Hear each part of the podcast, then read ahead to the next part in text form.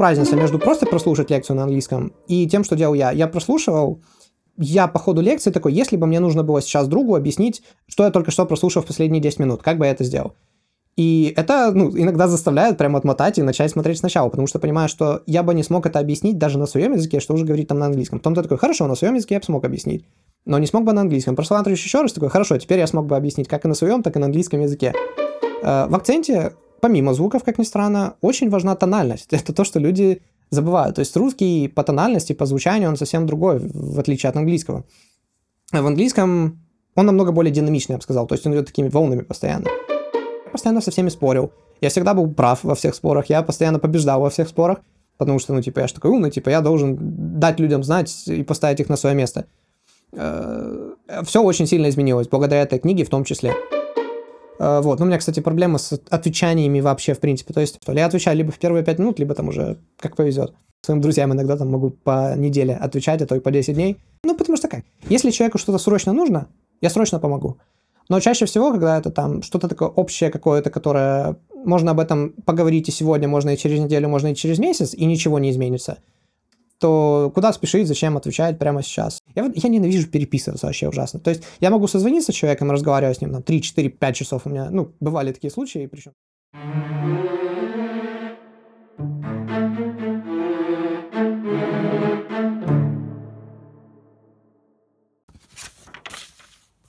Здравствуйте, дамы и господа, добро пожаловать на подкаст Фернадо. С вами Александр. Это вторая часть ответов на вопросов, так что кто ожидал книги, к сожалению, придется подождать еще. Ну, а для тех подписчиков, кто как задавал вопросы не получил ответ на них в прошлом выпуске, наслаждайтесь. Сегодня мы затронем, ну, три основных таких темы. Это вообще, как я изучал языки, опять же, английский, китайский, дам советы насчет того, как вам стоит, возможно, их изучать. А, порекомендую книги, что я вообще читал раньше, что я читаю сейчас, как выбираю книги для подкаста, какие книги, ну, топ книг от меня вообще, какие на меня наибольшее такое впечатление вообще э, сделали. И также расскажу о процессе создания самого подкаста, то есть как я что делаю, как вообще сценарий пишу, в чем монтирую и так далее и тому подобное. А, я вообще долго думал над тем, стоит ли записывать вторую часть, или лучше уже поработать над э, все-таки книгами, но решил, что раз люди все-таки задали вопросы, им был интересен мой ответ, то как-то это было бы странно, что вот в предыдущем выпуске я говорю, вот, спасибо большое там всем подписчикам и так далее, и при этом даже не записываю ответы на вопросы, которые обещал. Поэтому над книгой я работаю, я не знаю, когда выпустить. Ну, в общем, будет. А, вот. Ну и сразу же начнем с вопросов. Правда, первый вопрос немного сложноватый в плане того, что... Так, а какие простые виды мелкого бизнеса наиболее прибыльные в преддверии кризиса? Может, глобально вы видите то, что не вижу я? А, понимаете, да, э, как? Я не буду, опять же, прямо отвечать на этот вопрос. Я скажу, что время от времени мне задают подобного рода вопросы, типа, а какие там идеи или бизнесы или еще что-то такое. Проблема в том, что я, ну, не то, что наихудший человек, которого стоит это спрашивать, но не тот человек, я не тот человек. А дело в том, что я сам по себе человек, который ненавидит неопределенность и риск. А открытие бизнеса, тем более в такой период времени, который сейчас происходит, это риск умножить на неопределенность, еще и возведенная в квадрат. Э, дело в том, что если я когда-то найду какого-то бизнес-партнера хорошего, который вот сам готов там бегать, всем продавать или придумывать и строить компании, и брать на себя риски, может, я когда-то сам построю какой-то бизнес. Но так как у меня никогда не было своего бизнеса, э, и я ни в чем таком не участвовал, то и, соответственно, и советы раздавать насчет того, а какой бизнес, возможно, стоит начать, я тоже не могу. Я могу только дать совет не открывать бизнес, потому что это то, чем я занимался всю свою жизнь. А я слушал пару американцев, которые, ну, там тот же Джеймс Аутучер, например, он говорил о том, что сейчас отличный, отличное время, чтобы открыть бизнес, потому что все сейчас как бы на одном уровне находятся. Но я не знаю, он просто и так уже достаточно богатый человек, и он рассказывает скорее о том, как там перекупать компании, которые сейчас работают, и, возможно, их перевернуть немного в другую сторону там интернета и на них заработать и так далее. Но в наших реалиях СНГ э, я скорее слышу точку зрения, что сейчас вообще не стоит никакими бизнесами заниматься, потому что но это просто слишком опасно. То есть у нас раньше было очень непросто что-то открыть, и там с нашими налоговыми, с нашими вообще как... У нас и так раньше было очень неопределенно ситуации в плане того, чтобы открывать бизнесы. Ну, опять же, по слухам. Э, я, я ничем таким не занимался. Но сейчас-то еще намного более неопределенно, поэтому не стоит над этим задумываться. Намного лучше взять эти деньги, какой-то капитал, и вложить, э, во-первых, как накопить его для начала и отложить там куда-то в сторону, чтобы было на что жить, а во-вторых, вкладывать чисто в себя, в какие-то свои навыки и, опять же, в свой человеческий капитал. Потому что намного лучше быть работником в какой-то компании, зато стабильно, ну, опять же, как мне кажется, э, чем иметь какой-то бизнес и рисковать всем, и, возможно, он не выгорит, а что тогда делать?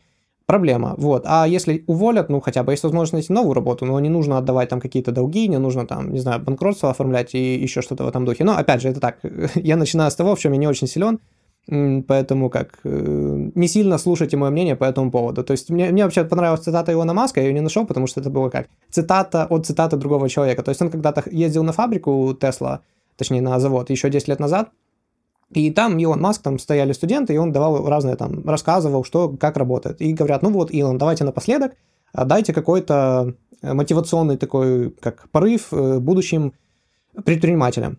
Он говорит, ну, понимаете, если вам нужен совет о том, как же начать и как же быть предпринимателем, то вы изначально не тот человек, которому стоит быть предпринимателем. Тогда бы вам никакой совет от меня не нужен был. А если вам нужен, значит, вам изначально не нужно им быть. Э, как получить опыт по продажам? Это немного связанный вопрос, потому что если вы умеете продавать, вы никогда нигде не пропадете, ни в кризисе, ни в чем. Поэтому опыт по продажам, наверное, один из самых главных опытов, который можно получить в этой жизни. И, ну, я об этом говорю в девятом, в конце девятого выпуска, насколько я помню, когда мы говорили про книгу «Богатый папа, бедный папа». И многие миллиардеры, миллионеры, те, кто сейчас, в принципе, ну, любая бизнес-модель, она, в принципе, устроена на том, что ты что-то кому-то продаешь. И, соответственно, уметь продавать, тем более хорошо продавать. Но то, чего мне, опять же, Э, не хватает. Э, это очень-очень важно. Поэтому хотя бы просто пойти в какие-то... Ну, во всех компаниях всегда нужны продавцы. Особенно если вы скажете, я пришел чисто на комиссию, чтобы получить какой-то опыт, э, вас заберут с руками и ногами, как мне кажется, потому что платить за вас не нужно, возможно, вы еще какую-то прибыль принесете компании. Замечательно, как бы в чем проблема. Поэтому получить опыт по продажам, мне кажется, намного проще, чем кажется. Ну, по крайней мере, я пару раз в компании именно так и попадал. Смотрел ли ты Midnight Gospel от Netflix? Я считаю, это прорыв в жанре подкастов, и есть ли желание попробовать себя в этом. Я замечаю в твоих подкастах, будто ты не до конца понимаешь или не знаешь, как заполнить визуальные составляющие. Это такой вопрос. Э, во-первых, нет, не смотрел, но я помню Рассела Данкана, или как зовут человека, который, ну, чей подкаст, собственно, и переделали. Э, очень интересный мужик, скажем прямо, я его на Джо не просто пару раз видел. Сам подкаст, я посмотрел пару трейлеров и таких отрывков, ну, потому что у меня нет аккаунта Netflix, а откуда-то там с торрентов качать еще что-то, то, ну, не было желания.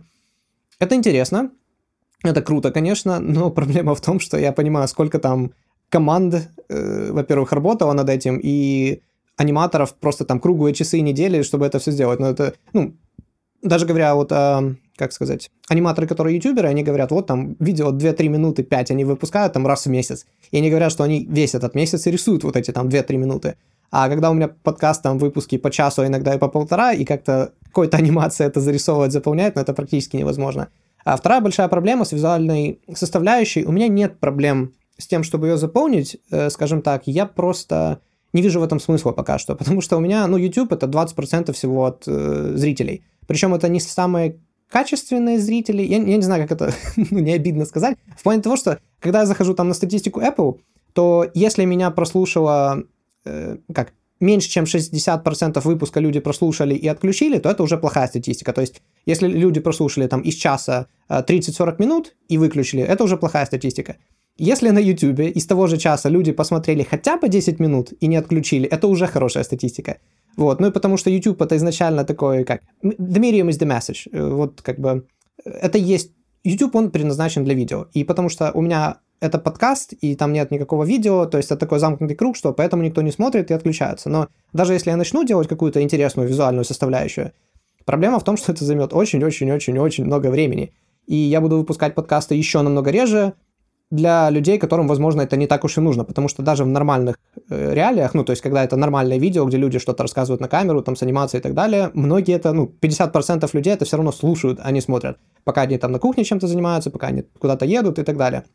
Вот, поэтому, э, ну, пока что на данном моменте, пока YouTube не является для меня главной платформ, платформой в плане подкастинга, я не, ну, не собираюсь никак развивать именно визуальную составляющую в этом плане. Ну, проблема, опять же, я же говорю, в том, что это займет очень много, непропорционально много времени, потому что видео делать в десяток раз сложнее, чем аудио, а отклика никакого, скорее всего, не будет, и я это делаю не для кого. То есть у меня нет проблемы в том, чтобы чем-то заполнить, проблема в том, что, ну, как бы нет смысла пока что, пока что.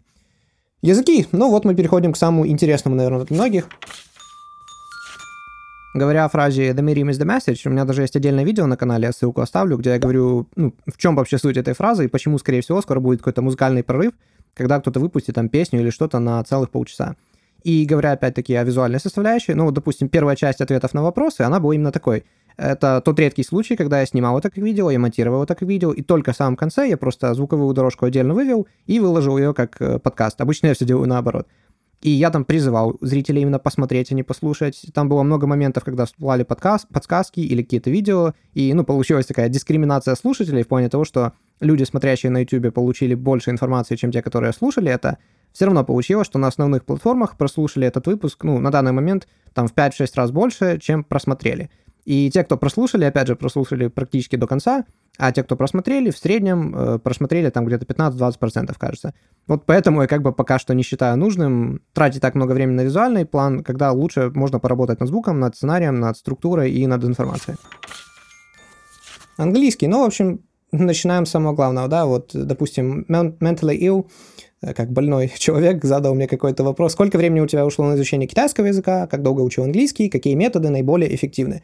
Ну и все это как бы все об одном и том же, грубо говоря, языке, они все одинаковые. Ну, в плане того, что где-то нужно на что-то больше, на что-то меньше обращать внимание, но, по сути дела, это все навык э, достаточно определенный. Так вот, в плане английского самая главная вещь, которую я бы сказал, большинство людей изучают язык пассивно. И нужно добавить намного больше активного изучения. Э, что я имею под этим в виду? Мы постоянно учим правила, мы учим, зазубриваем какие-то слова, мы постоянно читаем какие-то тексты, но при этом, ну, то есть мы поглощаем, поглощаем информацию, но не создаем ничего сами. Намного более важно, вместо того, чтобы выучить там десяток слов, выучить одно-два, но посмотреть контекст, примеры, где это используется, э, ну, в предложении это слово. А еще лучше создать несколько примеров этого слова. То есть, хорошо, если я использую это слово, где бы я его употребил, и пытаешься составить 3-4 предложения с этим словом. И потом лучше всего засунуть это, точнее как, Э, вставить в Google Translate и посмотреть, а как Google перевел бы это на английский язык, и посмотреть, как мой английский перевод звучит, и как Google э, перевел это. Скорее всего, если у вас уровень еще не настолько высокий, Google переведет это лучше, чем вы, и пытайтесь разобрать, а почему в Google это звучит так, а у вас это получилось так, какие там вы ошибки допустили и так далее. То есть, э, что еще важно очень, такая, я называю точка самообучения, наверное. То есть, грубо говоря, когда я только начинаю, я не могу, я еще не знаю, где я делаю какие ошибки, что мне нужно выучить, чего не нужно учить и так далее. Мне постоянно нужен какой-то наставник или человек, который с этим поможет. Но когда мы уже знаем примерно какие-то общие правила, когда мы примерно знаем, там, не знаю, 500 тысяч слов, когда мы что-то как-то уже можем там составлять предложения и более-менее как-никак говорить, мы можем дальше обучаться сами. То есть теперь мы уже можем смотреть какие-то видео, там, фильмы и так далее, и мы можем понимать, почему люди говорят так, а не, а не иначе мы можем примерно, а, хорошо, когда он говорит о прошлом такое-то это, то значит мы используем такие-то, такие-то слова. Или, а, хорошо, здесь мы ставим прош- прошедшее время, а там мы не ставим. Ну, то есть, когда мы знаем достаточно, чтобы обучаться самим. И это важно не только в английском, а в принципе в любом навыке. И когда вы достигаете такой точки самообучения, это самое важное. Как ее достигнуть? А, как я сказал, намного больше активного. То есть пытайтесь придумывать у себя в голове постоянно, хорошо, если бы я как-то с кем-то общался на такую-то тему, как бы я это рассказывал на английском, и медленно, но уверенно э, пытайтесь переводить, пытайтесь э, переписывать, как, в общем, свои собственные мысли выражать в другом языке. Вот самое активное, что можно, как бы сказать. Второе, как, ну, как я лично учился, я в 2000, наверное, 2014 году плотно очень пересел с русского YouTube именно на английский. Сначала я субтитрами, конечно, все смотрел, я сериалы скачивал там с субтитрами и фильмы и так далее.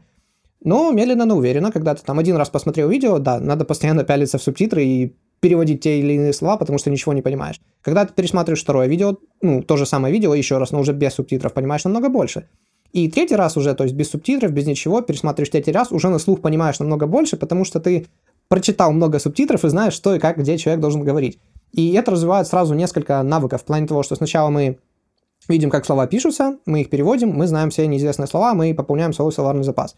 Второй раз мы listening, грубо говоря, свой, как подна- поднатариваемся в листенинге, потому что мы теперь знаем, что примерно человек должен говорить по, по смыслу, мы видели уже слова до этого, но теперь без субтитров, когда мы смотрим, у нас нет выбора, но только слушать и понимать, что и где он говорит. И третий раз, когда мы переслушиваем, мы уже будем обращать внимание на какие-то другие нюансы. То есть, а, интересно, а почему у него предложение, опять же, составлено именно так, а не иначе?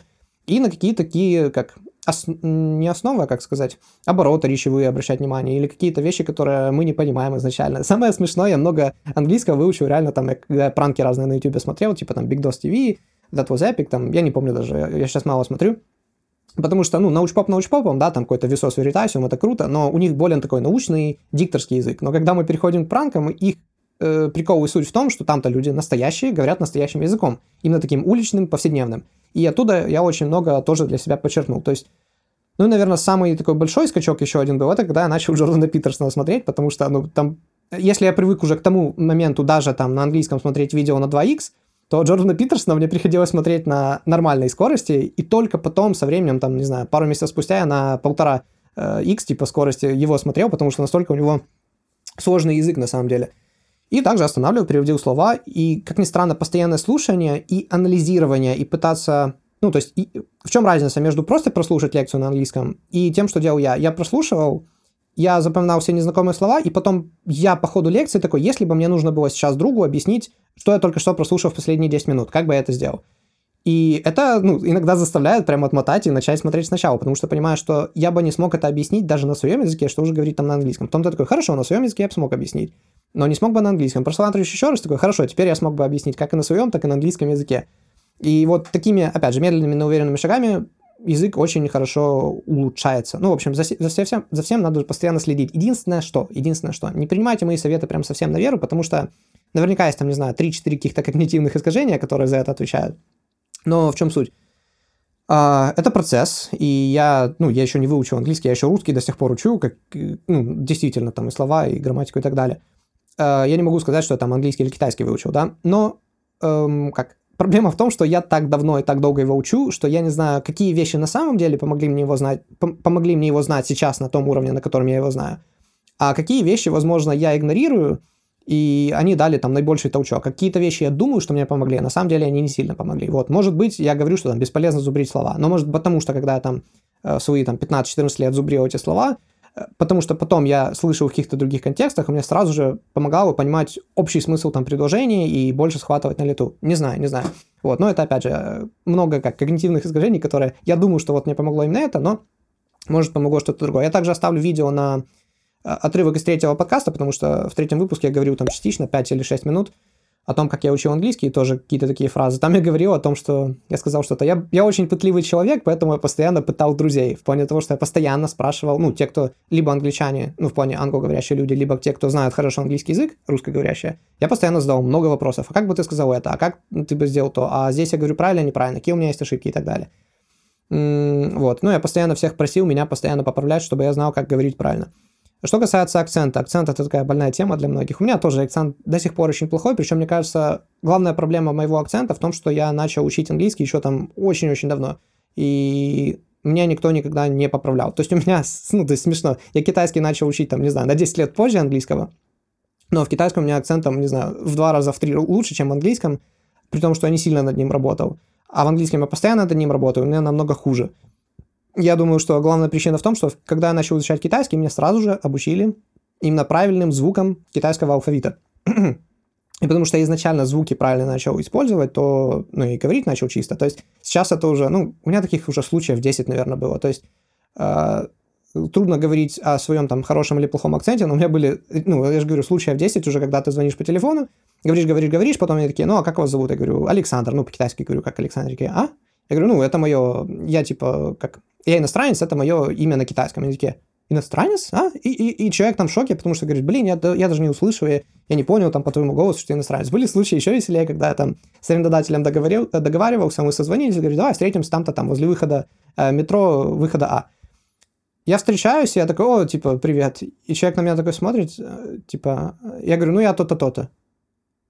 И человек просто шок, он говорит, в смысле, это я с тобой по телефону говорю? Я говорю, да-да-да. Ну, то есть э, в китайском, к счастью, потому что я изначально правильно изучил звуки, точнее, меня китаец научил правильно звукам всем, у меня хороший акцент в английском. Даже я, даже сейчас, когда слушаю свои какие-то аудиозаписи, я такой, ну, здесь я неправильно сказал, там у меня ошибка, здесь я неправильно выговорил звук или это. Тут у меня какие-то звуки чисто русские такие проскакивают. И я понимаю, даже если я сейчас сам слышу много ошибок в своем английском, ну, в плане акцента, то сколько там услышит какой-то accent reduction coach? То есть я, кстати, хочу нанять какого-то вот такого учителя по именно улучшению английского акцента когда-нибудь, когда будут время и деньги. Но самое главное, что вы должны тренировать, в первую очередь, это понимабельность. Главное, чтобы вас поняли, неважно, что вы говорите красиво. Э, в акценте, помимо звуков, как ни странно, очень важна тональность. Это то, что люди забывают. То есть русский по тональности, по звучанию, он совсем другой, в отличие от английского. В английском он намного более динамичный, я бы сказал. То есть он идет такими волнами постоянно. Э, в русском он более плоский в каком-то понимании, как я бы это сказал. То есть даже сейчас, когда я разговариваю, потому что это все-таки подкасты, у меня какие-то там где-то выше, где-то ниже, там я делаю какие-то паузы или где-то говорю немного быстрее, в английском же это нормальная речь в повседневной жизни, в отличие от нашей русской речи, когда мы привыкли, ну, знаете, там просто примерно вот таким же одним однообразным голосом постоянно говорить. Поэтому обращайте внимание именно на тональность английского, когда вы изучаете и пытаетесь понять акцент, потому что тональность иногда намного важнее акцента. Смотрите, в чем дело. Если вы переключаетесь на English and it doesn't sound that different даже с правильными буквами, это не очень хорошо. In the meanwhile, if you just change your tone of voice, это уже будет намного лучше. I don't know. Я не знаю. I don't know. Я не знаю. Честно говоря, это намного труднее, чем я себе предполагал, но вся основная суть того, что я пытался показать, что лучше говорить вот с такими русскими акцентарными буквами чисто, R, Z и так далее, но при этом иметь вот это такой английский. А, я, кстати, долго искал слово именно интонация, но почему-то видео вспоминал, вспоминал, вспоминал, но так и не вспомнил и постоянно поэтому повторял слово тональность. Но я имел в виду именно интонации. То есть в английском намного более динамичные интонации, которые скачут вверх-вниз и так далее. Ну и скорость часто меняется. Русский же более плавный в этом роде. Ну и то же самое, вот это I don't know, на английском вот это I don't know, оно звучит вполне нормально, люди действительно так говорят. В русском же просто, я не знаю, звучит намного более натурально. И что самое интересное еще, вот, ну, тот же китайский, например, эти звуки, они исходят прям, ну, чуть ли не из горла, там, из нижнего такого прям неба, типа «Ха ши вайгурен, убеждал та шо ханью». Э, в то время как русский, он практически вот здесь вот на зубах, он прям спереди, вот где-то аж в самом верху. Но английский где-то между. Ну и, кстати, как мне кажется, что самое смешное, украинский, он э, чуть-чуть глубже. То есть даже некоторые замечают, что когда я говорю на украинском, у меня голос немного более низкий, чем на русском. Хотя, казалось бы, как буквы не все не настолько уж разные. То есть между ними є величезна різниця. Между ними есть огромная разница. Вообще, я, кстати, называю это тест на «а что, если бы я прошел мимо?»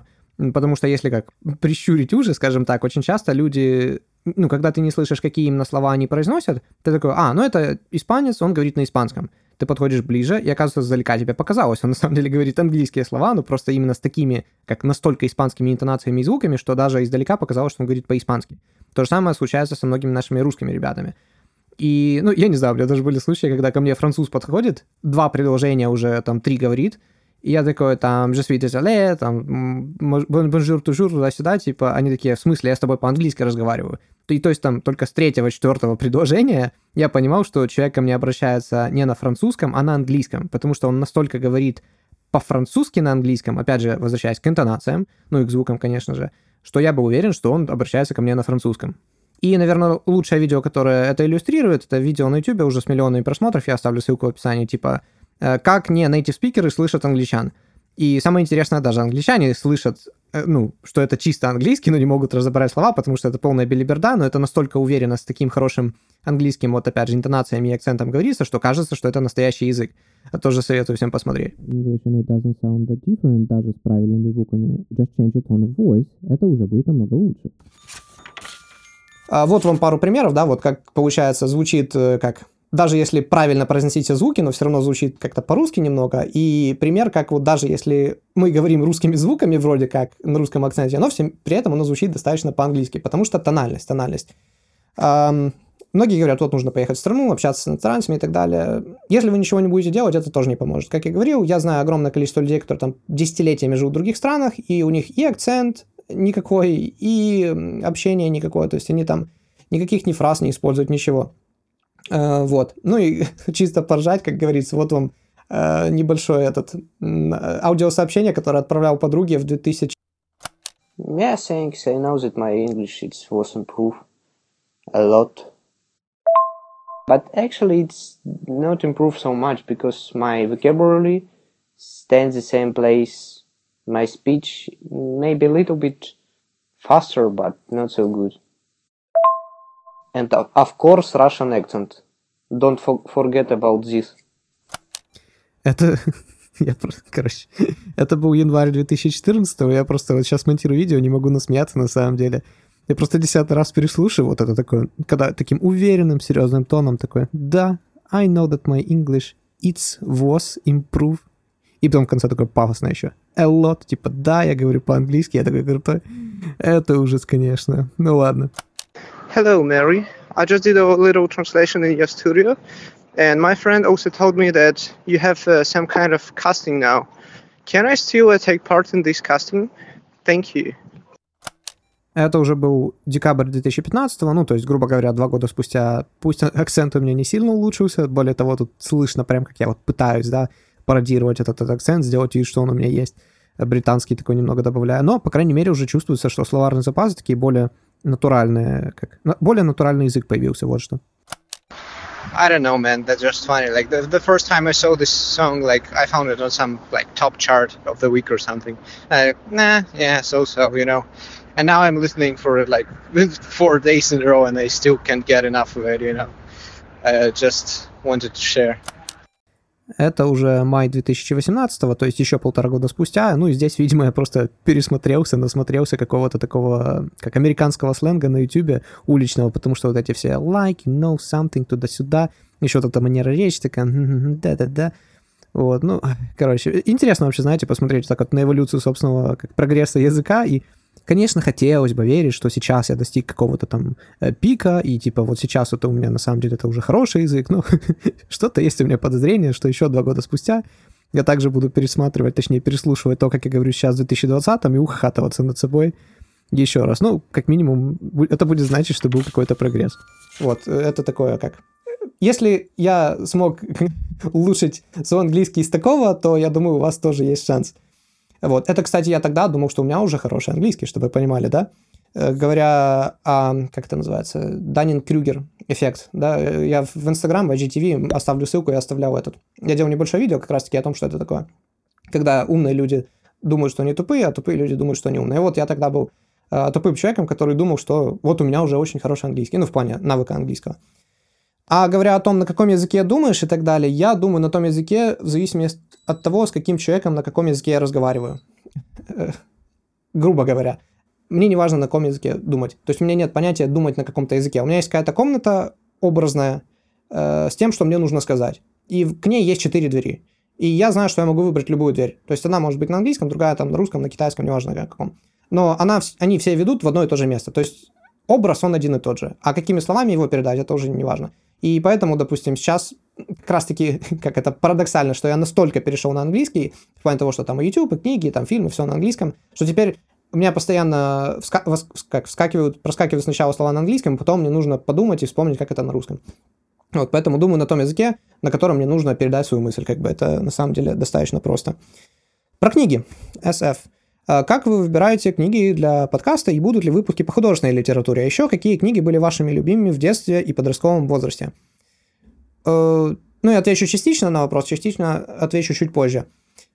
Как выбираю книги для подкаста? Я просто сижу и такой, какая книга мне запомнилась больше всего, какая, как мне кажется, очень полезна, и чем бы я хотел поделиться с другими. То есть, что будет для других э, намного более полезно. И когда что-то приходит в голову, я такой, хорошо, да, это хорошая книга, на, ну, про которую можно сделать выпуск. То есть, так как у меня сейчас есть какой-то пласт уже прочитанных книг, и, ну, мне очень легко выбрать, какую из них можно обозреть, если это можно так назвать. Поэтому выбираю, на самом деле, достаточно случайно. А потом, когда я уже выбираю, тогда я уже прохожусь про ней, э, просматриваю все заметки и там делаю вывод о том, что стоит именно рассказать в подкасте.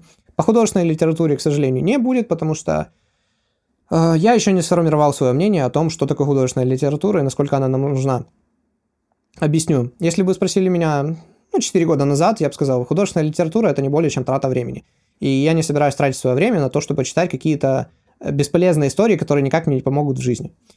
Э, сейчас мое мнение немного изменилось, потому что я все больше слышу постоянно людей, ну, те, на которых я смотрю как бы ввысь, и такой, да, я когда-то хочу быть там таким же умным или крутым, как он, и эти люди постоянно говорят о том, что их любимые книги это постоянно именно художественная литература. Они постоянно цитируют художественную литературу или каких-то персонажей из художественной литературы. Я такой, я, наверное, чего-то в этой жизни не понимаю.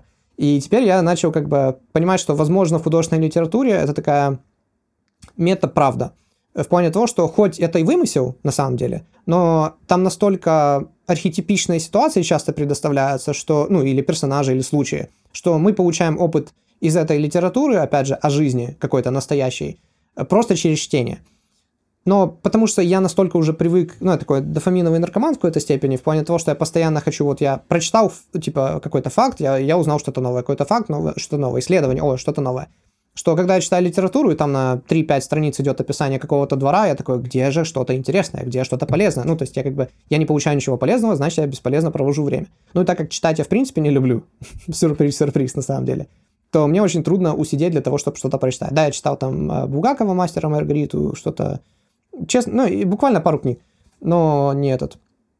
Пока что я не пришел к тому, чтобы самостоятельно начинать читать художественную литературу. Возможно, когда-то к этому приду. Поэтому и обзора на них в ближайшее время не будет. Книги были вашими любимыми в детстве и подростковом возрасте. Э, в детстве я не читал вообще, я до 14 лет не читал, по-моему. А в 14 лет папа из-под палки заставил меня, ну, это образное выражение, меня никогда не били, э, из-под палки заставил меня прочитать «Алхимика» Пауля Коэлья. Ну и как, и, и через силу я его прочитал, ну, во второй половине книги там я уже просто, чтобы быстрее закончить, я его все-таки как... Я читал там по пару, по пару страниц каждый день, но потом я бац, там полкниги дочитал, и, типа забросил, и все. Я после этого еще там полгода, наверное, не читал. Э, ну, а почему вообще мой папа решил так сделать? Потому что он видел, что я сижу, ну, все время, когда я там не хожу на какую-то там борьбу, гимнастику или еще что-то, неважно, музыкальную школу, я сижу дома, ничего не делаю, ни с кем не гуляю, ну, потому что я очень асоциальный человек, на самом деле. Интро, интроверт до самых, как это, мозга и костей, в плане того, что карантин для меня обходится очень просто. То есть и сейчас из Пекина поуезжали вообще все мои друзья практически, не знаю, там, может, один-два осталось. И мне сидеть дома, ни с кем не видясь, это нормально. То есть у меня никаких проблем в, в плане социального общения, что я с кем не общаюсь. То есть созвонился с кем-то там, и достаточно нормально. Э, вот. И он видел, что я просто там, ну и брат также, он меня постоянно под, как сказать, не подкалывал, ну, пытался выбить как в люди, потому что он видит, что типа растет непонятно кто. То есть человеку уже там 14 лет, он сидит, мультики целыми днями дома смотрит, ни с кем не общается, нигде не гуляет, никуда не ходит. Потом какой-то период прошел, когда я, ну, просто ради своего же интереса, у нас э, школьный психолог по имени Андрей, интересный человек, он начал проводить не, такие небольшие факультативы. Я начал к нему на как, приемы, но это, наверное, громко сказано ходить, ну, просто как проводить небольшое время там после уроков или во время уроков э, с ним, э, какие-то там, когда он проводил. И он как-то посоветовал, сначала он рассказал про сериал «Теория лжи», который я никогда еще в тот момент не слышал, не видел, и, ну, и еще и не видел, а потом он как-то начал рассказывать, вот по жестам там туда-сюда можно определять, и так далее и тому подобное, и он посоветовал книгу Алана Пиза, еще старое издание «Язык, язык телодвижения». Я его нашел, там какое-то на 100 страниц, я даже не знаю, это полная книга на то время была или нет. Он мне посоветовал это в четверг, я пришел домой, я скачал эту книгу, и в пятницу, там, когда я к нему пришел, опять же, в офис, я говорю, я прочитал эту книгу, она офигительная просто. Она такая, всю? Я говорю, да, всю. То есть меня зацепило почему-то. То есть э, язык телодвижения это вот первая книга, с которой я начал, ну это тоже где-то там конец 14 лет моих был, наверное, так примерно по возрасту. А после этого я читал Дейла Карнеги, как завоевывать друзей и оказывать влияние на людей. Я ее прочитал, и для меня это такое, типа, а, и все, типа, это книга, о которой все вот постоянно так говорят. Но при этом, когда я буду когда-то на нее делать обзор, не знаю, просто в этом и проблема. Это настолько легендарная книга, что нельзя про нее просто взять и сделать обзор обычный. Надо ее как-то уже все-таки как, ну, хорошо так выставить в хорошем свете, предоставить и показать людям, в чем ее суть, чем она такая великая. Вот поэтому я так долго на нее не делал обзор. Но тогда я прочитал, я такой, и это все. Но при этом я пересчитывал сейчас к этому моменту, наверное, раз 8 ее. Ну и там перелистывал, просматривал еще раз 5. Настолько она крутая. И это та книга, которая постоянно используется в моей жизни. Ну, то есть именно на уровне общения. Я постоянно со всеми спорил. Я всегда был прав во всех спорах. Я постоянно побеждал во всех спорах. Потому что, ну, типа, я же такой умный, типа, я должен дать людям знать и поставить их на свое место. Э, все очень сильно изменилось, благодаря этой книге в том числе, как ни странно. Да и, наверное, все. Но это такие самые основные... А, жизненный сценарий Стюарта Стюарт, ну, жизнь, э, не, не жизненный сценарий, это одна глава. Э, современный транзактный анализ, да. Просто жизненный, жи, жизненный сценарий это тот отрывок из книги, который мне, опять же, тот же психолог посоветовал, который я тоже прочитал. Кто хочет узнать, как, ну, как говорят, все проблемы из детства, да, если хочет кто-то разобраться в своем детстве, в своих проблемах и так далее, современный транзактный анализ, офигительная книга, топ-5 рекомендую всем. В каком виде читаешь книги, слушаешь ли аудиокниги? Э, ну и тут похожий вопрос – сейчас эм, где-то там. У меня такой вопрос. Ты по маленьким дозам читаешь книги на телефоне или это у тебя с собой берешь печатный вариант? Это мне человек еще пишет, что вот правда, да, трудно тогда найти вот в один момент там прям час-два и читать. Э, после того совета читаю не более получаса. Я просто в Инстаграм как-то выкладывал просто сторис, говорю, что на самом деле я читаю там вот... Я пока в одну сторону куда-то еду, я там на метро 15-20 минут почитал, я обратно куда-то еду, там 15-20 минут почитал. Вот уже 40 минут набралось. Я пришел домой, что-то пролистал, еще 20 минут, вот уже в час, э, в день один час я почитал. То есть у меня не было такого, что я такой сел, так, все, я должен теперь читать целый час. Потому что я себя так заставить не могу. Ну, могу, но очень редко. Я на самом деле прочитал в метро... Ладно, это потом, сначала на вопрос отвечу. Аудиокниги не слушаю. Моя проблема в том, что я не могу сфокусироваться вообще никак на том, что кто-то читает. То есть я четко прям распределяю по голосу человека, когда он говорит и когда он читает. И это очень хорошо прослеживалось. На вот есть подкаст Джордана Хармоджера, который я много раз рекомендовал. У него есть обычные подкасты в виде интервью, где он спрашивает и ему что-то отвечает. И у него есть подкасты, где он, э, точнее, выпуски, где он отвечает на fan-mail как-то. Э, в общем, письма от зрителей. И там кто-то читает эти письма, или даже он сам читает, или у него были выпуски, где он просто там напишет какое-то эссе, и потом просто весь выпуск, там 15-20 минут, просто читает это эссе в виде как выпуска аудио. Если обычно выпуски, там они могут час идти это интервью, и я прям заслушиваюсь, я не отрываюсь, я сфокусирован постоянно. Вопросик один всего, который там надо за- зачитать на минуту-полторы там от зрителя, я постоянно теряю нить, я постоянно расфокусируюсь, я постоянно отматываю, отматываю по, по два, по три, иногда по пять раз назад, потому что как только голос переключается с рассказческого на читательский, у меня тут же отключается внимание. Я не знаю, в чем моя проблема, но по этой причине я не могу слушать аудиокниги. Ну, я, я не то чтобы сильно пробовал, но чаще всего зачем мне слушать аудиокниги, когда в мире столько э, подкастов и лекций и того, и того прочего. То есть, если вы не можете найти время читать, аудиокниги – замечательный вариант, если вы там пока едете куда-то в транспорте, если там бегаете, ходите, неважно.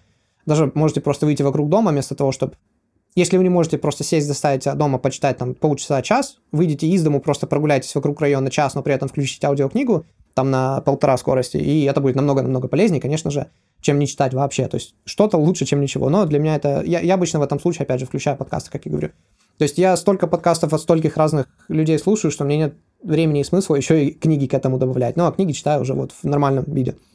Э, читаешь на телефоне или берешь печатный вариант я все всегда читаю исключительно на, ну, как в электронном виде, то есть либо iBooks на, iMac, на Mac моем, на MacBook, либо на телефоне. И вот, я возвращаясь к этому, я просто 85% книг, наверное, всех, которые я прочитал за последние 5 лет, это все было в метро. Э, просто потому что в метро, как в Пекине, очень далеко куда-то добираться, и даже банально там, я доехал на учебу, я, уех... я приехал там к какому-то студенту, я потом поехал к друзьям, я вернулся домой. Это там 4, как сказать, четыре раза я проехался на метро, и я в этих четырех разах, разах уже могу набрать там чуть ли не полтора часа чтения. И вот так вот, когда каждый день куда-то далеко, тем более нужно ехать, у меня было такое, что там напряжение месяца, каждый день нужно было там чуть ли не на другой край города ездить, и то есть час в одну сторону, час в другую. И я вот так вот там буквально за пару дней прочитал целую книгу, потому что я час туда, час обратно, вот уже два часа на чтение. И в метро, вот кто-то тоже спрашивает, у тебя нет опыта читать книги, чтобы при этом в наушниках играла мелодия моря, ветра там или еще что-то. Дело в том, что я всегда, да, когда читаю, потому что я, мне слишком скучно просто сидеть читать, я всегда включаю э, что-то в ушах. Но при этом я никогда не включаю музыку со словами. Потому что слова меня сильно отвлекают, они как бы перегружают мое как когнитивное какое-то это, и я уже отвлекаюсь, я не могу сфокусироваться. Но при этом, когда это какая-то более-менее расслабляющаяся музыка, расслабляющая музыка, тем более повторяющаяся, та, которую я уже давно и так слушаю. То есть у меня есть плейлист, допустим, ну, я не помню, вот сейчас скажу, как он называется. Pure Focus в Apple Music. Который я уже знаю, там все песни практически наизусть, они по, для меня являются белым шумом. И причем неважно, если я в метро еду или в транспорте, то для меня, конечно же, это полезно, что что-то играет в ушах, потому что меня не отвлекает все остальное вокруг. Потому что так бы я отвлекался на всех людей, или кто-то вошел, кто-то вышел, кто-то там что-то еще сделал. А когда я дома, то мне просто слишком скучно просто сидеть в тишине и читать, поэтому я включаю тоже музыку какую-то расслабляющую, опять же, такую без слов, самое главное, э, в ушах. Но печатные книги, у меня только один, одна книга в печатном варианте есть, и это и то подарок от подруги. Я потому что, ну, как, в телефоне я вот, я неважно, я даже когда жду друга, там, вот друг опаздывает на, на 10 минут, например, я открываю телефон, я читаю, у меня есть 10 минут почитать, я выбираю любую книгу из библиотеки, там, сотни книг, э, любую, или там я могу ну, но эту книгу не хочу читать, ладно, там, пролистну, о, вот эту я вот уже неделю не читал, начну ее дальше там читать. В этом суть телефона. Я там могу все там пятью разными цветами выделять, я могу дописывать заметки, допечатывать там любого размера. Это все то, что не позволяет делать бумажные книги. Но они неудобные, они тяжелые, и в них много не напишешь, много сильно не выделишь, не будешь с собой постоянно карандаши маркеры носить. В общем, для меня это такая боль, что я не вижу вообще никакого смысла читать бумажные книги. Но для вас, как сказать, я знаю огромное количество людей, которые совершенно со мной не согласятся, они говорят, что э, как сказать, они не могут читать мне бумажные книги. Как же запах, как же там похрустывание, как же сам факт того, что ты физическое э, что-то держишь у себя. И вот это перелистывание, это же интересно, и закладки, и то, и все. Если это ваше, пожалуйста. То есть я как Главное, чтобы вы читали. В каком виде вы это читаете? В аудио вообще слушаете, вы это читаете? В электронном виде, как я, или в бумажном, потому что вы так привыкли, или вам так больше нравится, или вы так быстрее читаете, или у вас там глаза не так устают. Ну, хотя наоборот, на телефоне я-то могу шрифт больше сделать, а в книге нет. Ну, как, каждому свое. Э, Насчет шрифта, кстати, я всегда выбираю самый мелкий шрифт, неважно, на телефоне я читаю или на компьютере. Во-первых, я намного быстрее так читаю, потому что больше слов помещается в мое поле зрения. Э, второе, глаза не так устают, парадоксально, когда слова меньше, и глазам, ну, соответственно, нужно делать меньше движений. И, в принципе, мне кажется, для зрения это полезно не увеличивать постоянно шрифт, потому что постоянно-постоянно привыкаешь к большему к большему, а мелкий уже перестаешь, наверное, читать. Ну, я не знаю, у меня всегда зрение было хорошее, поэтому трудно что-то сказать. Как не следуйте моему, моему совету, так просто, это чисто мое наблюдение. Но, по крайней мере, можете попробовать, если вам интересно. Всегда выбирать самый мелкий шрифт и пытаться читать на нем. Какие книги по тайм-менеджменту и планированию можете посоветовать? Какие книги посоветуешь от лени? Какие книги посоветуешь и так далее и тому подобное? Тайм-менеджмент, честно, не скажу.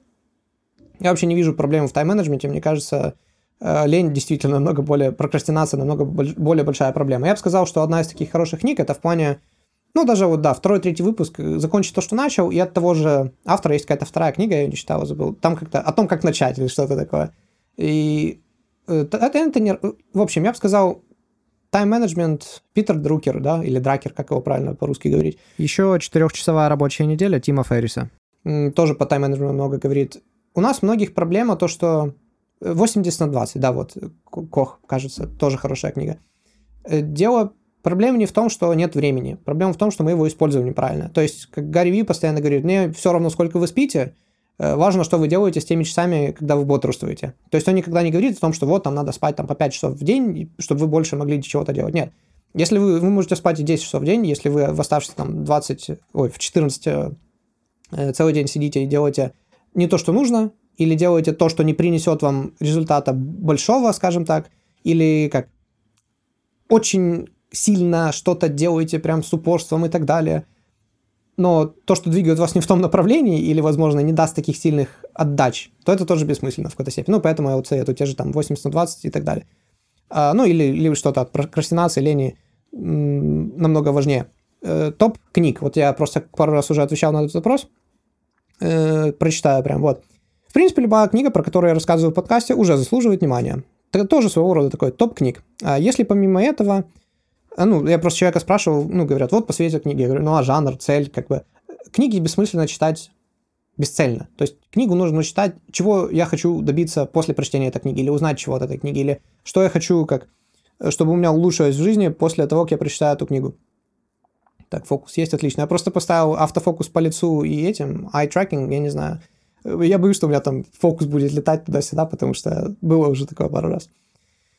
Um, да, то есть э, я, допустим, перечитывал на днях э, «Голая статистика» книгу на русском языке, при том, что я два года назад уже закончил ее читать на английском. Казалось бы, зачем? Дело в том, что у меня проблема в том, что я не образован на, ну, в плане экономики, статистики и так далее на русском языке, ну и вообще в любых таких понятийных э, вещах. Просто потому, что я все читаю, слушаю постоянно на английском.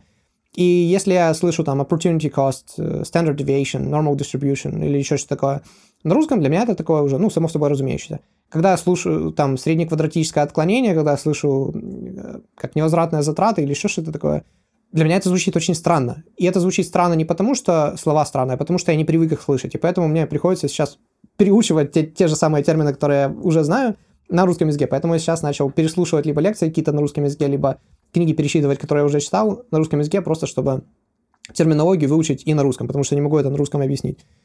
Э, так вот, а если просто по мотивации и контроль над своим внутренним «я», то Энтони Робинс «Разбуди в себе исполина». Или же Джек Кенфилд «Правила успеха». Иногда называют «Думать и богатеть» правила.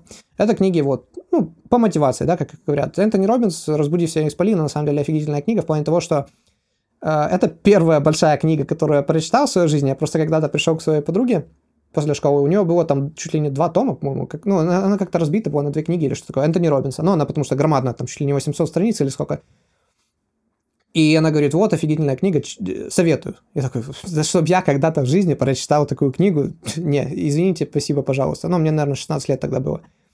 Потом, в 18 лет, наверное, я помню, я дочитал эту книгу.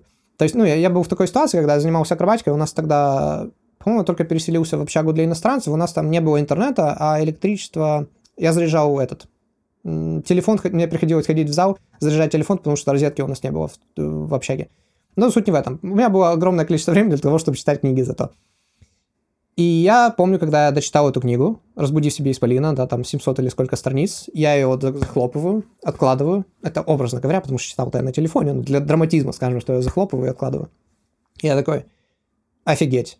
Я просто помню, как там год-полтора назад я говорил, э, что я никогда в жизни такого не прочитаю, и сейчас не так много времени прошло, я ее уже да читал, я такой, да, интересно. Но потом я много-много раз брал в руки, то есть самые такие низкие моменты, когда я не знаю, что с собой делать, как вообще быть дальше в жизни, нужна какая-то мотивация, какое-то переосмысление себя, э, поиски. Э, вот эта книга постоянно помогает. Я просто открываю на той голове, которая больше подходит для той задачи, которую нужно решить в данный момент, и на следующий день уже буквально иногда хочется начать что-то что делать. То есть реально мне помогает вот мотивационно. Ну и разобраться вообще в себя, в каких-то своих таких личностных мотивациях и все в таком духе. Э, следующее. А если как лучше сфокусироваться и быть более продуктивным, то Кэл Ньюпорт в работу с головой или Марк Рейтер «Триггеры». Э, я, кстати, в описании оставлю название всех этих книг и как... Ну, вообще, вот это все, чтобы вам было проще найти, если вы захотите. А если что-то более серьезное и конкретное, то Джордан Элленберг «Как не ошибаться». Или Чарльз Уиллан «Голая экономика» или «Голая статистика». Две книги. Вот. Э, ну, здесь, в принципе, я потом еще просто скажу про эти книги. Ну и просто для общего развития, в плане нашей истории и расширения мировоззрения, любая книга, но Юваль Харари. Э, да, какая книга оказала наибольшее влияние и применяется в твоей жизни? Э, современный транзактный анализ, который я уже озвучивал, Стюарта, который, ну, это, опять же, переосмысление своего детства, себя, психологических каких-то установок и прочего. Э, второе, я уже называл, что я называл? М-м- применяется. Применя... А, э, Дейл Карнеги, да, Карнеги. Дейл Карнеги, и э, постоянно тоже применяется как на, на подсознательном уровне практически. И вот книга, которую я буквально только что назвал, это Джордан Элленберг «Как не ошибаться». Полное название, кажется, «Сила математического мышления». Эм, «Как не ошибаться». В чем суть? Это книга, которую я читал в 2017 году. И это была первая книга, которую я читал на английском языке. Ну, то есть до этого я пытался, но это такие попытки, они заканчивались после первого же раза. Это была очень сложная книга для меня на тот момент. Во-первых, ну, сила математического мышления, там и про математику немало, и в основном это книга о статистике, я бы сказал. Но она написана так о статистике, что даже когда я прочитал всю книгу полностью, я еще не знал о том, что она, она о статистике. И, ну, потому что я тогда вообще ни о чем не знал. То есть для меня там нормальное распределение или там, как это, среднеквадратическое отклонение, это слова были просто... Я, я, я, я этого никогда в жизни до этого не слышал. Я не понимал, что это такое. Я не знал, чем, чем кривая от прямой отличается, и почему там кривая не может постоянно идти вверх, почему проценты нельзя постоянно умножать сами на себя, почему экстраполяцию, или как это называется, тоже нельзя делать из многих данных и так далее. А эта книга дала ответы на многие вопросы. Она заставила меня полюбить математику, самый ненавистный мне предмет. И я это еще все делал на английском, то есть это было немного сложнее. А, не-не, в 2016 году я начал ее читать, и в 2017 я закончил ее читать. Ну вот, Джордан Эллендер, как не ошибаться, самая полезная, и, ну, это, наверное, топ-1 книга вообще в моей жизни, которую я советую всем и раз э, хотя бы прочитать в своей жизни, понять и применять.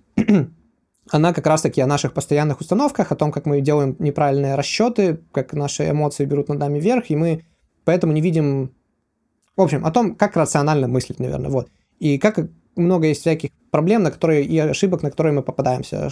Ну, и вообще, как не быть обманутым э, социальными как, новостями и прочими, когда показывают графики и так далее, потому что там все это объясняется.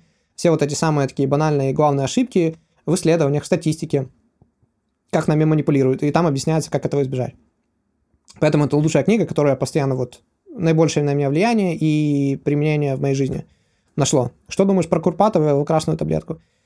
Я тут просто ставил чисто так для галочки, потому что я не читал ни, ни «Красную таблетку», а Курпатова... Когда-то я давно смотрел его еще, когда он этот... На канале Кверти был. О, всего 30 минут. Этот выпуск покороче, видимо, будет. Э, когда-то я Курпатова видел еще, когда на канале Кверти, когда там им заведовал Дмитрий Побединский, э, пару раз появлялся со своей там, как и теорией игр или там Игры разума, по-моему, у него называлось этот, пару раз видео. Ну, как-то не задел. Ну, мне нравилось, как он одевается, такой, вроде умный мужик туда-сюда, но как-то не, не, не зашел он мне. Потом в 2019 году почему-то постоянно он начал вылазить у меня в рекомендациях. Раз за разом, раз за разом в YouTube. Ну, я там один раз посмотрел его лекцию, такой, ну, как-то ни о чем. Я второй раз посмотрел его лекцию, там, неделю спустя, ну, как-то ни о чем. Я потом, ну, где-то четыре лекции его просмотрел, там, получасовых, часовых, там, разные мне попадались. Он такой, я не знаю, как Проблема в том, что я его, наверное, слишком поздно встретил в своей жизни. Это как и с книгами. Бывает, прочитаешь одну книгу, и такой, это лучшая книга, которую я вообще читал в своей жизни. И потом читаешь вторую э, на тот же топик, про тот же, ну, на ту же тему, да, и вторая книга уже такая, ну, не знаю, как это ни о чем, я это и так все знаю, я это уже и так все слышал. Но при этом, если бы я эти книги поменял местами, в плане того, чтобы сначала я прочитал вторую, потом первую, я бы думал, что вторая самая офигительная, классная и так далее, а первая, ну, как-то ни о чем. Я думаю, здесь также произошло. Если бы я встретил этого человека на своем пути там на пару лет раньше, до тех же Джорданов Питерсонов и, ну, других, Эриком Вайнстайнов, не знаю, или там Дэниел Шметтенбергера, вот тоже офигительно умные мужики, а, то, может, я бы думал, да, Курпатов крутой, да, интересно, он там о каких-то многих вещах рассказывает, и я бы цитировал его намного чаще. Но так как все, о чем он рассказывает, я так или иначе уже слышал там, слышал здесь, я могу сам об этом всем рассказ- рассказывать долго очень, мне кажется, что это такое посредственно очень что-то. Но он при этом меня раздражает. И вот это самое смешное, почему я это оставил. Я смотрю его лекцию, и он меня раздражает. Я смотрю другую его лекцию, он меня раздражает. И я такой, стоп, а почему он вообще вызывает какие-то у меня эмоции? То есть, если мне было скучно, я просто выключил. Или там, ну, досмотрел бы до конца, но неважно. У меня не должно было вызывать таких-то эмоций. Потом я понял, что я, оказывается, его завид... ему завидую. А, на самом деле, как? Суть в чем? Для меня зависть — это чуждо, ну, чувство, которое вообще редко применяется. То есть я смотрю на каких-то там Билла Гейтса, Илона Маска, да даже каких-то бизнесменов, своих друзей или еще кого-то, кто там вроде богатый или э, успешный в какой-то своей стезе. Я никому не завидую, потому что я либо вижу и знаю, сколько работы вообще они, ну, как в это все вложили и потратили, либо я вижу какие-то другие, там, семейные или там какие-то по дружбе или какие-то там эмоциональные проблемы в здоровье. Я это все наблюдаю, такой, нет, я бы не хотел меняться с этим человеком местами. Хоть и он вроде там богатый в одном, но при этом, учитывая его там здоровье или там, э, ну, опять же, какие-то социальные проблемы, я такой, нет, я бы не хотел с ним меняться. Или, да, я вижу, что он там очень крутой бизнесмен, у него там много денег, но я не готов столько работать и впахивать, как и он. Я бы, физи... ну, может, я бы физически смог, но это не та жизнь, которую я бы хотел. И практически никогда у меня нет чувства зависти именно по причине того, что я практически никогда не готов меняться с людьми, когда я вижу э, общую картину, а не только какой-то один такой, как сказать, моментик, в чем они успешны, не обращая внимания на 99% другой их жизни. И это при том, что мы даже не знаем... Я-то своих друзей там 95% жизни не знаю, что уже говорить про каких-то людей, с которыми мы знакомы косвенно. А Курпатов, он меня раздражает, я такой, а, я ему завидую, я понял. То есть для, до меня дошло, потому что он тот, кем бы я хотел стать вроде как в будущем. То есть он читает какие-то лекции, он продает какие-то книги. Ну, я книги не, не собираюсь писать, но может, как, может когда-то что-то напишу, неважно. Э, он вроде как неплохо за это получает, и он известный и так далее. А я вижу, что я, ну, как мне кажется, опять же, это такая моя, как называется, высокая самооценка, типа, мне кажется, что я вроде как мог бы, ну, не на 100%, но на 80% быть так же хорош, как он, а в каких-то моментах даже и лучше. Типа, а почему у меня этого нет? Ну, понятно, у меня этого ничего нет, потому что я этого ничего не делаю. Я вот выпускаю подкасты раз в месяц, в лучшем случае, чего вообще ожидать. Если бы я выпускал там хотя бы по 2-3 выпуска там, в месяц, и YouTube-видео постоянно какие-то делал на какие-то интересные темы, и там 5 лет спустя, а то и там... Я, я же говорю, я с Курпатовым познакомился еще там в 2016 году, наверное. Ну, на YouTube я имею познакомился.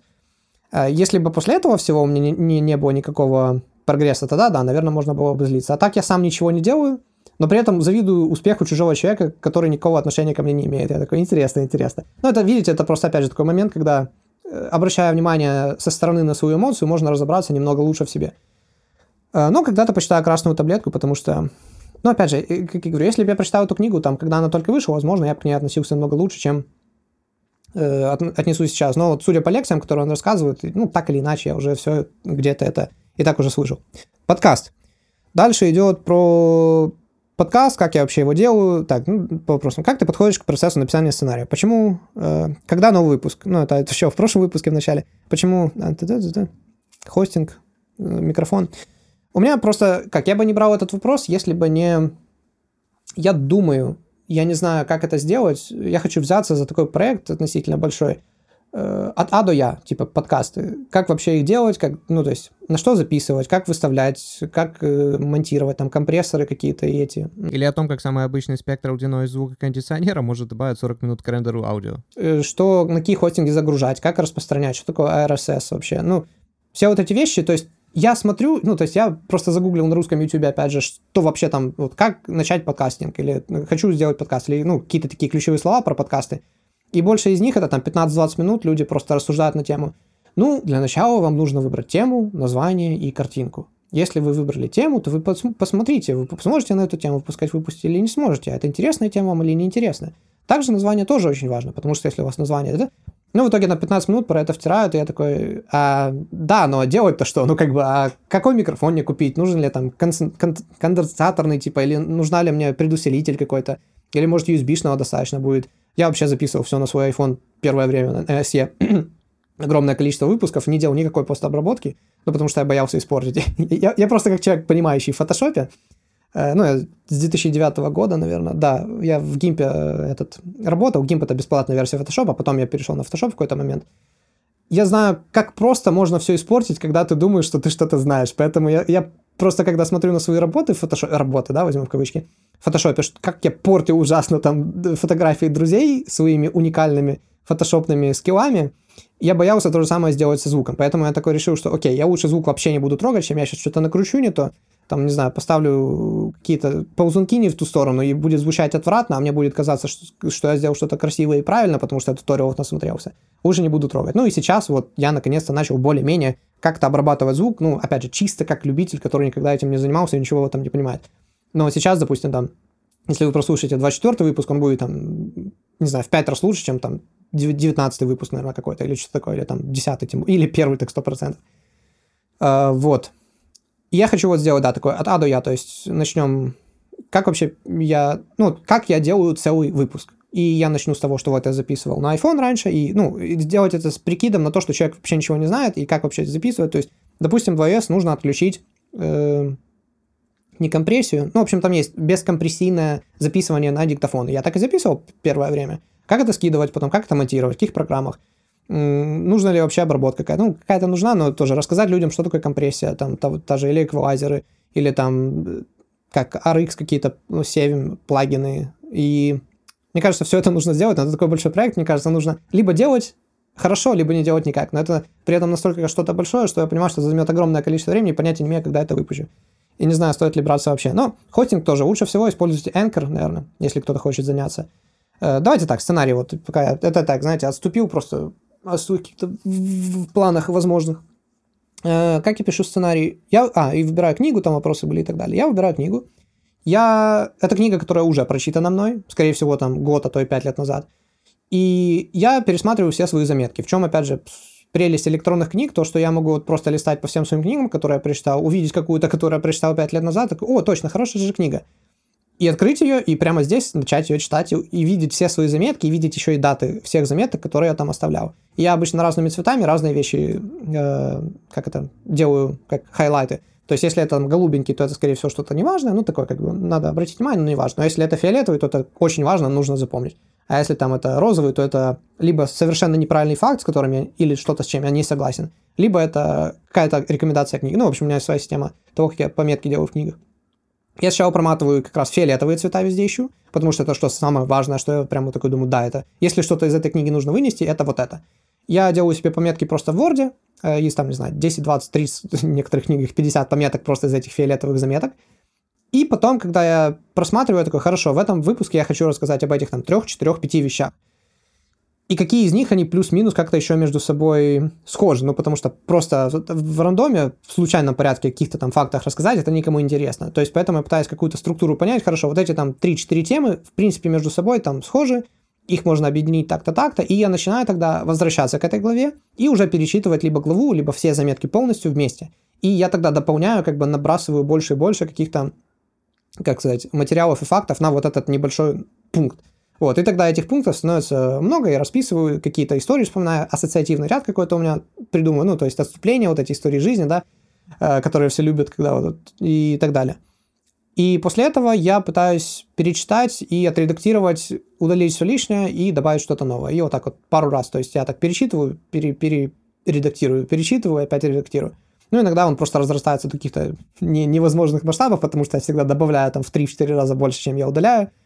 Э, и так и получается. Ну и опять же, как я говорю, пытаюсь, чтобы было какое-то начало, какой-то конец, какая-то основная часть, чтобы как-то из, как, с точки зрения повествования имело какой-то смысл. Э, вот, ну и вот так вот выбираю книгу, так пишу сценарий. Э, почему так мало подписчиков, планы на будущее? Подписчиков... Честно говоря, как относятся к критике со стороны? Это такие вопросы, на самом деле, тоже. Подписчиков у меня мало, на YouTube у меня мало подписчиков, но опять же, меня слушают намного больше, чем на меня подписаны, потому что я на всех разных платформах, там, на том же Яндексе я вообще даже не знаю, сколько меня слушают. Ну, точнее, мне приходит какой-то там э, репорт о том, сколько меня слушают, но я не знаю, э, ну, о каких-то там двух-трех выпусках и все, и общее там количество слушателей за этот месяц. А сколько это там уникальных слушателей или что? А сколько меня там на тех платформах слушают? В Apple там тоже не совсем все понятно. И это все так раздроблено, разбито, а на YouTube там ну, опять же, там непонятно. Тем более на YouTube распределение мне очень не нравится. То есть э, там 1, 2, 3 ролика, они занимают практически все просмотры, а оставшиеся все там, ну, грубо говоря, да, вот на данный момент сейчас на YouTube, наверное, у меня ролики там, э, половина роликов там типа 200 просмотров, плюс-минус на них. И опять же, это 200 просмотров на YouTube, это не 200 просмотров на том же Apple подкастах или еще где-то. Это значит, что кто-то кликнул, посмотрел 5 минут и отключился, скорее всего. А есть выпуск там 7,5 тысяч просмотров, да, ответ Алана Пиза, или там 4 тысячи с чем-то на этом, зачем мы спим. И то есть 200 и там 7 тысяч, да, разброс огромнейший. Но в то же время там на Anchor или там Spotify или Apple подкастах там разброс очень-очень маленький. То есть там самый непрослушиваемый подкаст, это, кажется, 1500 просмотров, а самый прослушиваемый там что-то 4000 или что-то такое. Ну, это на одной из платформ то здесь уже там, да, 1500 и 4000. Разброс очень маленький. YouTube там 200 и там 8000. Разброс огромный. И как? Поэтому слушают меня намного больше, чем кажется, и я еще пока что... Я нигде не промоутился, я не делал никаких э, коллабов, что я собираюсь, наверное, сделать больше в этом году. Но вот проблема в том, что я хочу чего-то больше, но я не делаю ничего для этого. В этом большая проблема. А идти к кому-то и проситься, говорить, о, давай там совместную рекламу или еще что-то такое, просто...